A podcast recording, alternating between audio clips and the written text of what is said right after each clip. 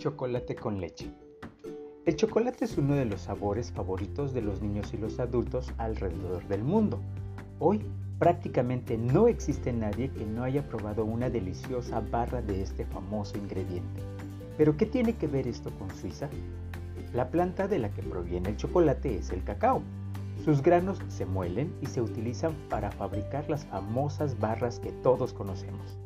Esta planta es originaria de México y fue consumida por los mexicas y mayas más poderosos y adinerados, pues era muy costosa, como los gobernantes y los guerreros. De hecho, valía tanto que sus granos se usaban como moneda. Sin embargo, los aztecas y los mayas no comían el chocolate como nosotros lo hacemos. Ellos preparaban una bebida caliente que era muy amarga y se consideraba mágica. Entonces, ¿cómo es que ahora podemos disfrutar de esas barras tan dulces y cremosas? La respuesta la tienen, en parte, los suizos. Para que el chocolate tenga el sabor que conocemos, hacen falta dos ingredientes, azúcar y leche en polvo.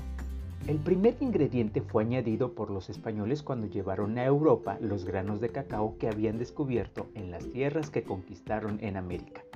Siglos después, el suizo Daniel Peter tuvo la brillante idea de añadirle leche en polvo.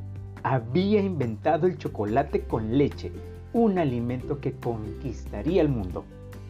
Quizá no lo has notado, pero seguramente las barras de chocolate que has comido contienen leche y azúcar. Puedes mirar las etiquetas para estar seguro.